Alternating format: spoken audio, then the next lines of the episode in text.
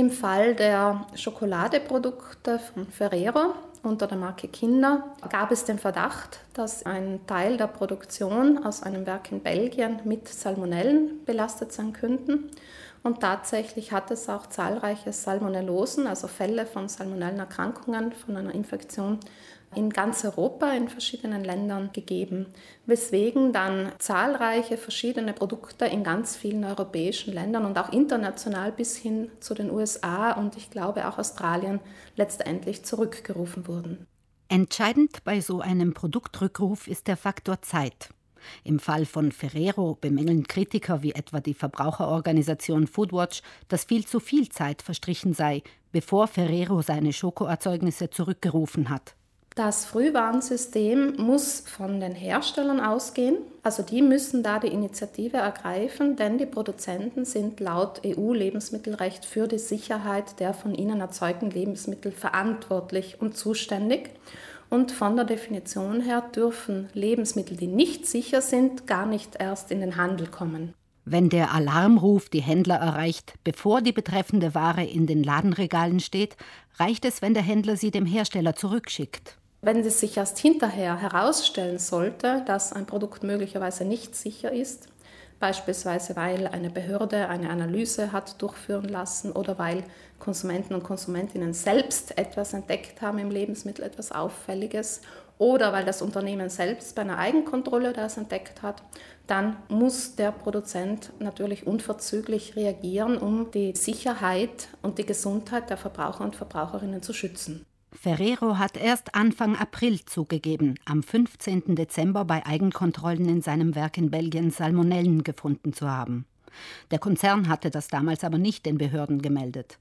Foodwatch und andere Verbraucherorganisationen werfen Ferrero schwere Versäumnisse im Krisenmanagement vor und fordern, das Kontrollsystem im Lebensmittelbereich zu reformieren.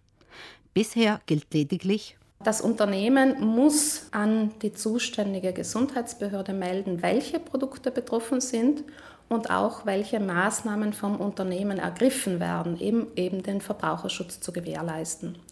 Im Falle von Italien ist die zuständige Behörde das nationale Gesundheitsministerium. Also da müssen die Meldungen der Unternehmen eingehen und das Ministerium veröffentlicht dann diese Produktrückrufe auf der eigenen Internetseite in einem ganz bestimmten Bereich. Parallel dazu müssen natürlich die Unternehmen alle ihre Handelspartner informieren. Üblicherweise hängen die dann im Eingangsbereich der Geschäfte die Information aus, welche Produkte betroffen sind und wie die Verbraucher und Verbraucherinnen, die ein solches Produkt schon gekauft haben, wie die damit umgehen sollen. Im Fall von Ferrero wurde spät aber doch vor dem Verzehr der jeweiligen Schokoprodukte gewarnt und dazu aufgerufen, bereits gekaufte Packungen ins Geschäft zurückzubringen und sich den Kaufpreis erstatten zu lassen, worauf Kunden in diesem Fall Anspruch haben.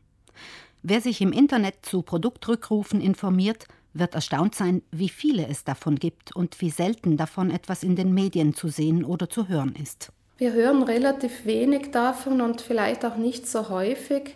Denn natürlich schlägt nicht jeder Fall so große Wellen wie jener von Ferrero, das ja wirklich ein multinationales Unternehmen ist, das weltweit über 30, glaube ich, Produktionsanlagen am Laufen hat. Äh, also manchmal sind einfach kleinere Hersteller davon betroffen. Zum anderen werden eben längst nicht alle Kommunikationskanäle genutzt, die zur Verfügung stünden, um diese Informationen zu verbreiten. Meistens hängen eben die Handelspartner diese Informationen ganz klassisch auf Papier aus, eben im Eingangsbereich oder im Kassenbereich der einzelnen Geschäfte. Aber wenn man denkt, welche Rolle die sozialen Medien heutzutage spielen, dann wäre es vielleicht schon an der Zeit, den Unternehmen auch vorzuschreiben, welche Kommunikationskanäle sie verwenden sollen, damit die Information eben möglichst rasch möglichst viele Verbraucher und Verbraucherinnen erreicht.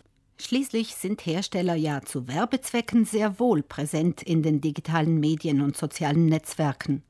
Warum sollten Sie diese Kanäle also nicht auch nutzen, um Ihrer Informationspflicht bei Produktrückrufen mit der gebotenen Sorgfalt nachzukommen?